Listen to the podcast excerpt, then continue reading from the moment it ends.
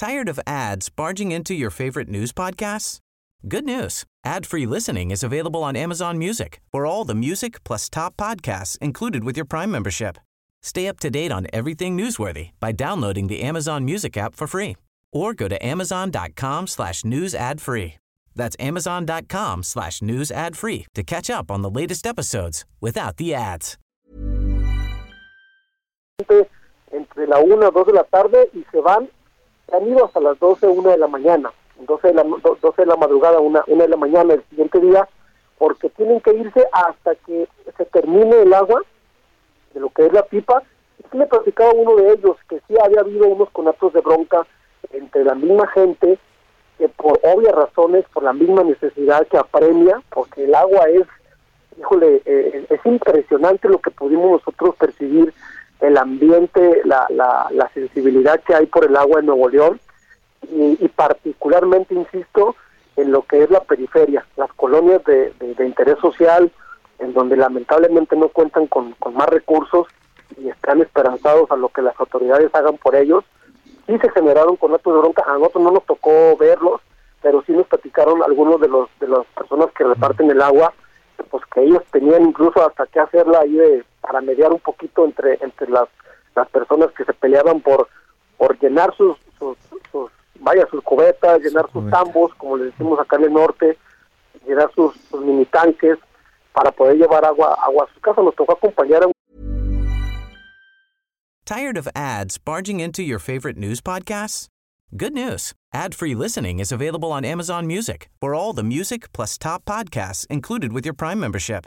Stay up to date on everything newsworthy by downloading the Amazon Music app for free or go to amazon.com slash news ad free. That's amazon.com slash news ad free to catch up on the latest episodes without the ads. Una, una madre soltera eh, llevar, no, no podía con los botes, ahí procuramos ayudarle un poco, eh, y, y, era gente que tenía que subir un piso, por ejemplo, en su vivienda, vivían en, en condominios, este, y que eso es otro problema, hay personas mayores que viven solos y que no pueden subir los botes de agua a sus casas, ese es otro problema, uh -huh. eh, que hay gente que tiene que ir a, hasta donde está la pipa, llenar sus, sus cubetas, llenar sus botes, y poderlos trasladar a sus hogares. Esto, se los platico, mis compañeros tienen que hacerlo cuatro o cinco veces eh, en un momento para poder eh, tener suficiente agua y poderla sobrellevar a unos dos, tres días, porque al tercer, cuarto día tiene que regresar la, la pipa para poder eh, repartirles agua a todos. Muchas gracias, Sergio Mendoza, reportero del periódico El Cel de la Laguna.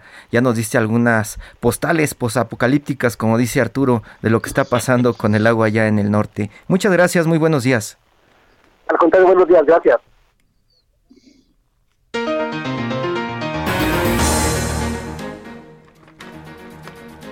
Seguimos en el norte, Arturo. El pasado 29 de junio fue asesinado en Ciudad Victoria, en Tamaulipas, el periodista Antonio de la Cruz. Para hablar de este, pues, acto de violencia, nuevo acto de violencia contra el reportero del periódico El Expreso, está Jan Albert Hodsen, representante de México en el Comité para la Protección de Periodistas. Jan, muy buenos días.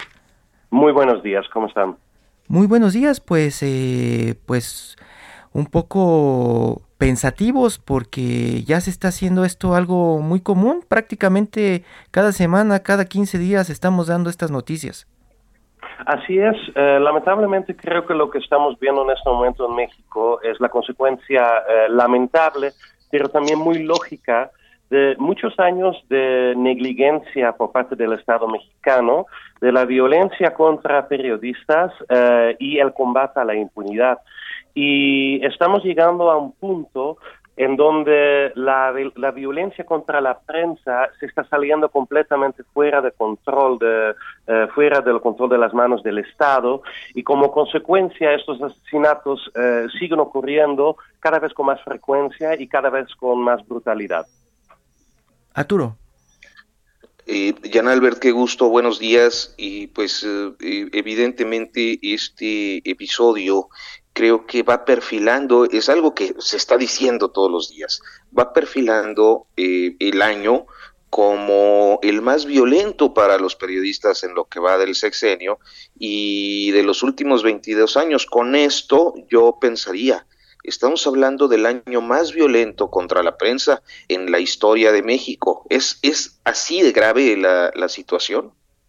Buenos días, Arturo. Sí, sí, lamentablemente, definitivamente la situación es así eh, de, crítica eh, para México. Eh, según las cifras que nosotros como CPJ podemos ofrecer al público, México en este momento es el, el segundo país más mortífero para periodistas a nivel mundial. solo después de Ucrania, pero como sabemos, Ucrania se encuentra en una situación extraordinaria de una guerra abierta contra Rusia y México eh, no es un país que está en una situación de guerra, al menos en el sentido convencional de la palabra. Y lo que también nos preocupa muchísimo es que eh, tampoco hay una respuesta muy contundente, integral por parte de los diferentes niveles de autoridad en México. Ni el gobierno federal ni los gobiernos estatales, como en este caso el de Tamaulipas, están ofreciendo políticas públicas eh, radicales necesarias para combatir la violencia eh, para combatir la impunidad y eh, como consecuencia seguiremos en este ciclo y seguiremos eh, viendo empeorando la situación cada vez más. Jan, ¿cuáles son los estados en donde ya no se puede hacer prácticamente el periodismo en este país? Híjole, son muchos estados en realidad. Tamaulipas es un muy buen ejemplo donde la combinación de abusos de poder por la autoridad y también la proliferación de la delincuencia organizada prácticamente ha silenciado el periodismo crítico independiente, pero la realidad es que son muchas zonas de silencio que existen en el país.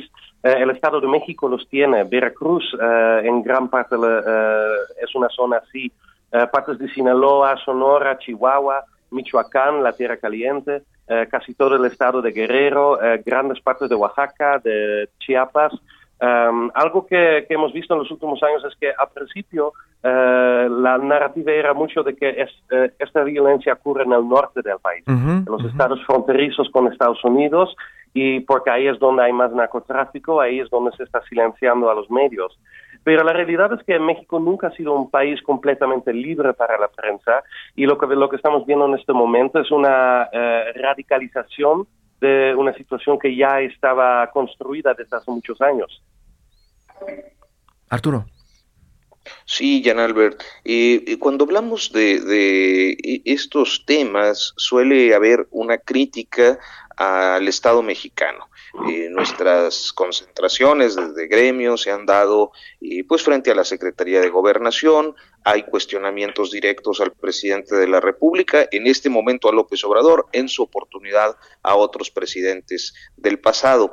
Pero me parece que hay un componente político porque eh, lo digo por lo siguiente, en los últimos meses o los últimos dos o tres años, cuando se habla de estas cosas, se viene una andanada de críticas hacia los periodistas porque eh, se hace un llamado a la presidencia de la República, eh, pero se excluye eh, al, a los gobiernos de los estados, o al menos esta percepción se genera entre quienes están en la simpatía con un polo u otro de nuestra sociedad. ¿Cómo, cómo, cómo equilibrar la, la necesidad de evidenciar la, la situación del periodismo en México y eh, pues evadir de algún modo la politización que existe en la sociedad respecto a este y cualquier tema que se pone en la agenda pública? Es una muy buena pregunta, Arturo. Yo creo que lo que primero debemos hacer es tener bastante claro que la responsabilidad por la seguridad de las y los periodistas en México es una responsabilidad compartida, es una responsabilidad que, que no solo queda en manos del gobierno federal, sino también, como bien dices, en los gobiernos estatales. Eh, lo que sí es importante destacar es que las políticas públicas del gobierno de López Obrador de alguna forma también han debilitado la capacidad de los estados de responder eh, a las violencias contra periodistas, contra defensores, eh, etcétera. quiero mencionar, por ejemplo, la Guardia Nacional, y la creación de la Guardia Nacional y la forma como ese proyecto de seguridad por parte del gobierno federal está ejecutado eh, es un, genera incentivos negativos para los estados, eh, para los gobiernos de, los estados, porque le quita un poco la incentiva de fortalecer y mejorar sus propios cuerpos de seguridad. Además, el gobierno federal del presidente López Obrador, en particular a través de su em, austeridad republicana, también ha dificultado la labor de instituciones como la Fiscalía Especializada para Atención a, Delitos Cometidos contra Libertad de Expresión eh, de eh, actuar en, casos como violencia contra periodistas. Pero lo que sí es un hecho es que el principal responsable de lo que está pasando en un Estado es el gobierno del Estado y eh, las, las, relaciones que, por ejemplo, existen entre ciertas autoridades y la delincuencia organizada, eh, a menudo ocurre al nivel estatal. Entonces ahí tienes toda la razón.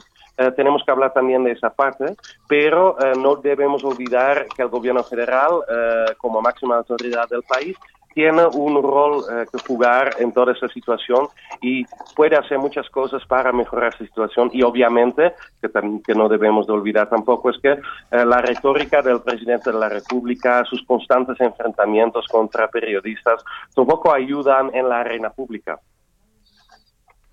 no ayudan, no ayudan en mucho. Jan Albert, además de esto que está pasando, eh, hemos pasado de tener eh, botones casi casi de pánico hasta eh, sugerencias de uso de chalecos y estrategias de movimiento de la redacción a casa que pues se pusieron en, en marcha desde hace algunos años, pero parecería ser que nada surte efecto cuando ya van a atacarte directamente. ¿Hay alguna eh, esperanza de que esto cambie en el país o lo que vamos a ver es más zonas del silencio y que se seguirá descomponiendo la situación para los periodistas en México? Yo soy tanto optimista como pesimista. Yo soy eh, pesimista porque no le veo mucha buena voluntad eh, al presidente López Obrador, a diferentes gobernadores, etcétera, eh, no veo ahí que están contemplando un cambio sustancial en ciertas políticas públicas, no veo mucha intención de fortalecer, por ejemplo, la Fiscalía General de la República eh, o los cuerpos policíacos al nivel estatal.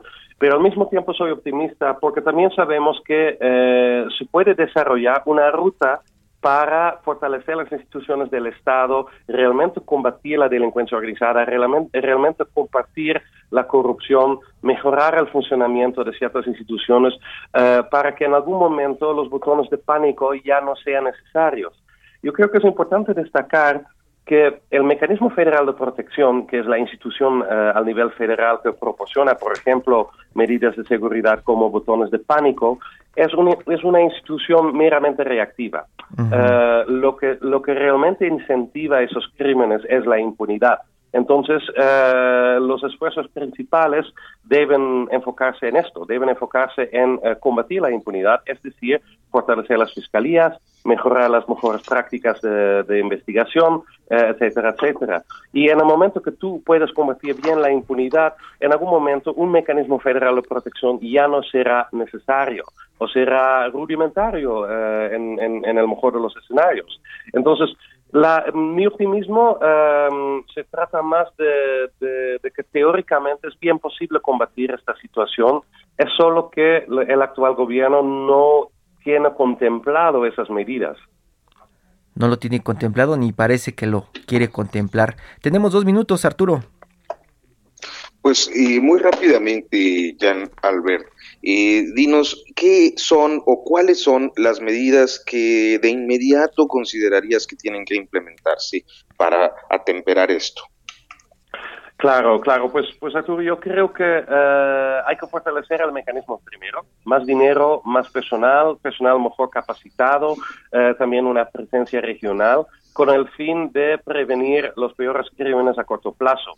Más allá de esto, también eh, más fondos, más personal, personal mejor capacitado para la Fiscalía Especializada a nivel federal.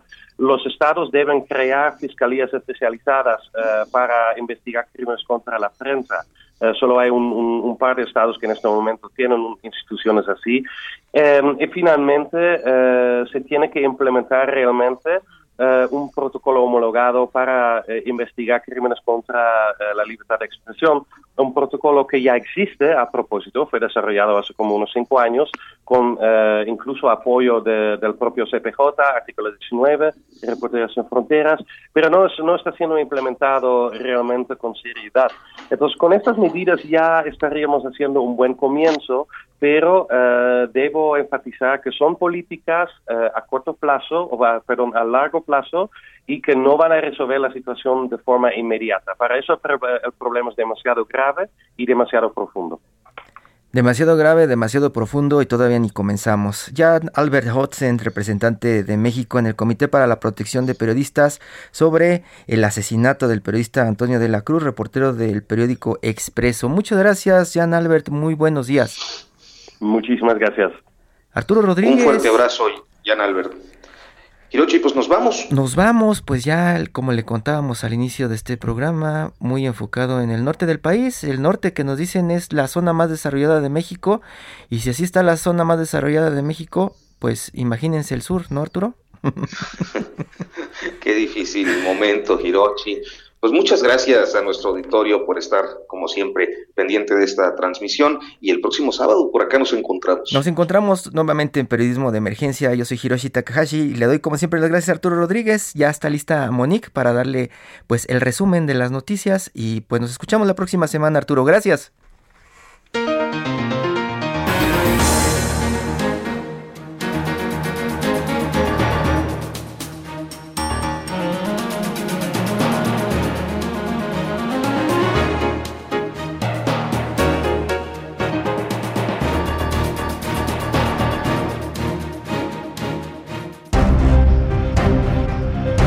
Esto fue Periodismo de Emergencia, con las reglas del oficio, en el Heraldo Media Group.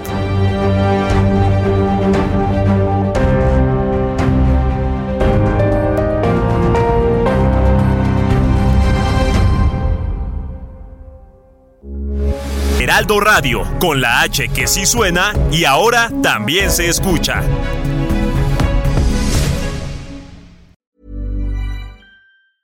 Tired of ads barging into your favorite news podcasts? Good news. Ad-free listening is available on Amazon Music for all the music plus top podcasts included with your Prime membership. Stay up to date on everything newsworthy by downloading the Amazon Music app for free or go to amazon.com slash news ad free. That's amazon.com slash news ad free to catch up on the latest episodes without the ads.